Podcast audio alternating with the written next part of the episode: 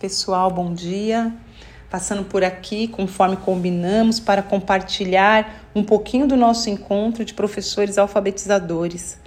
E aí estávamos pensando lá na escola como essa pauta da formação atenderia também aos educadores do ciclo 2. E analisando os objetivos do encontro, um dos objetivos é garantir a leitura na rotina escolar. E a atividade de leitura que eu vou apresentar hoje, que é indicação literária, ela contempla muito todas as séries positivamente. Porque a leitura ela está presente na sua aula, nas diferentes disciplinas. Não dá para falar isoladamente em língua portuguesa ou somente nas séries iniciais. O estudante leitor ele terá mais sucesso nas diferentes disciplinas quando ele interpreta em matemática, geografia, história, entre outras.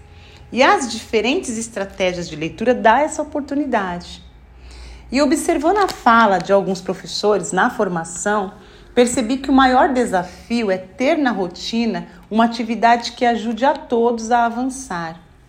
E agora eu convido vocês a pensar lá nos alunos que estão inseridos nas diferentes séries que ainda não são alfabéticos. Que tipo de intervenção, estratégia podemos contemplar para esse estudante? É uma resposta que não é tão fácil de responder, pensando nos percalços e nas particularidades, não é? E a atividade a seguir, ela tem essa proposta que é contemplar também ao estudante que não lê efetivamente e ter sucesso na escolaridade.